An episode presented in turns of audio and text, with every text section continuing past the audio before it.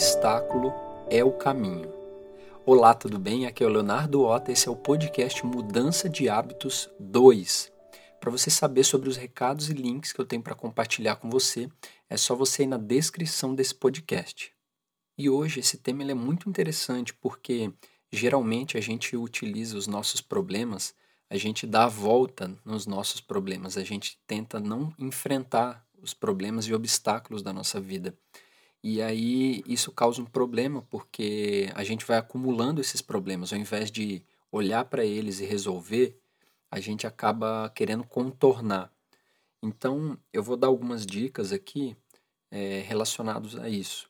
Então é assim: muitas vezes desanimamos por causa de algum desafio difícil ou obstáculo em nossa vida.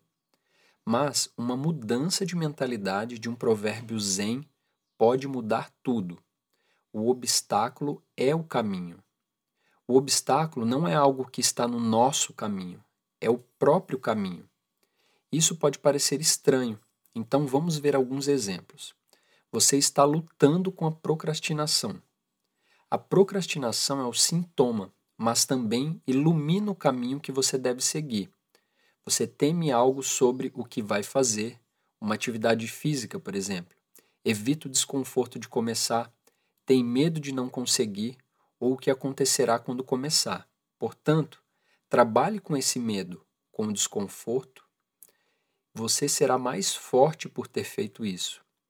Aprender a enfrentar e lidar com essas emoções te fará mais forte nas próximas experiências que você tiver. Outro exemplo: você é tímido e não consegue se relacionar.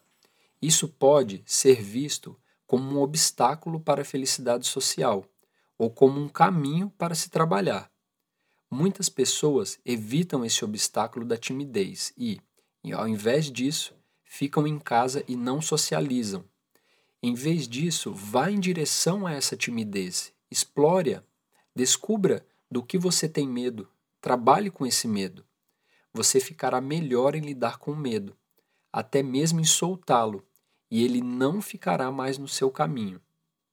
Outro exemplo: você está estressado e sobrecarregado no trabalho. Você pode reclamar sobre esse problema e ele continuará pelo resto da sua vida, ou mergulhar nele, deixá-lo levar à autoexploração e lidar com a fonte desse estresse e dessa sobrecarga.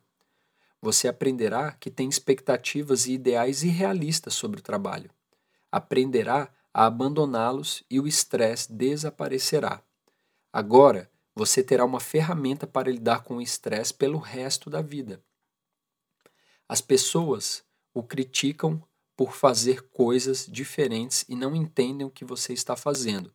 Esse é um outro exemplo. Você pode ficar bravo com eles, ir contra a injustiça do mundo e ou evitá-los. Ou, ao invés disso, você pode abraçar essa preocupação agradecê-los por se importarem com você e envolvê-los em uma conversa sobre o que você está passando, por que decidiu fazer isso e como poderia ter o apoio deles. Eles podem não entender completamente, mas também podem entender você melhor, o que é ótimo. E agora você será melhor em lidar com isso. E um último exemplo é: você está com ciúmes, raiva, fraco ou impaciente.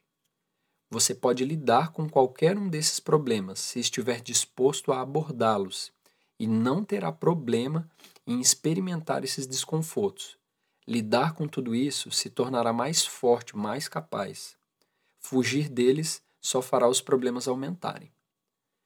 Os exemplos que eu dei podem durar para sempre, mas o princípio em como lidar com eles ficou bem claro. Quando houver um obstáculo, não o contorne, não fuja deles. Entre neles. Trabalhe com eles. Explore. Aprenda como lidar com isso e terá uma habilidade para a vida toda. E mais, você não será mais limitado por obstáculos em seu caminho. Pelo contrário, irá fluir e caminhar com eles. Então, olha que interessante. Ao invés de você. Foi o que eu disse no início. Ao invés de você achar que os obstáculos são problemas e que você nunca mais quer ter esses problemas, você aprende a lidar com eles. Eu lembro N situações e tem uma coisa, como a gente está com uma mente muito acelerada, muito ansiosa, Às vezes a gente cria um monte de situações. Então, por exemplo, eu trabalhava, eh, eu prestava serviço para uma pessoa. E às vezes a pessoa ficava me cobrando muito. Então, quando eu recebia uma mensagem, já imaginava assim: poxa, vai vir uma cobrança, um, é, uma pressão. E aí eu criava um monte de histórias na minha cabeça, me estressava, mas quando eu ia ver a mensagem, não era nada daquilo. Era uma coisa simples, uma pergunta. Então, a gente fica tentando assim não responder a mensagem, às vezes a gente fica assim, poxa, ah, eu vou, vou ver essa mensagem e vai ter um, uma coisa ruim, que é um problema, é um obstáculo. Mas ao invés de eu tentar contornar esse obstáculo, demorar um dia para responder, se eu entrar logo nisso e ver como eu vou me sentir, como eu vou me comportar em relação a isso, olhar o que eu estou sentindo, é muito mais fácil de lidar com as coisas.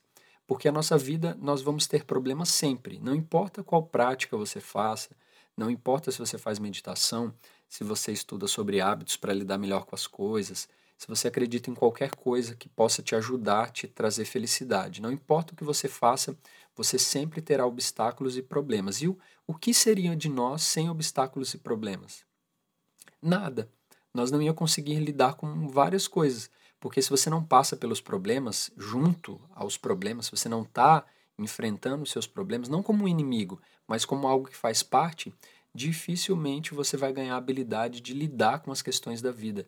Né? A gente é, fica com uma pessoa e a gente passa pela, por uma separação, a gente tem uh, um filho, a gente tem problemas no trabalho.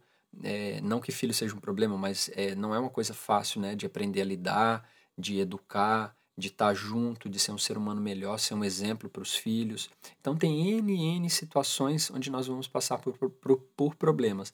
E a gente não vai contornar isso. A gente vai olhar para eles e aí, quando você olha para os seus problemas e obstáculos com carinho, entendendo que isso faz parte da vida, ao invés de querer afastá-los, você vai fazendo amizade com isso. Daqui a pouco você, ah, poxa, eu vou passar por isso, né? eu já sabia que ia ser assim, porque isso faz parte da vida, então eu vou olhar para isso com carinho, vou acolher isso com cuidado.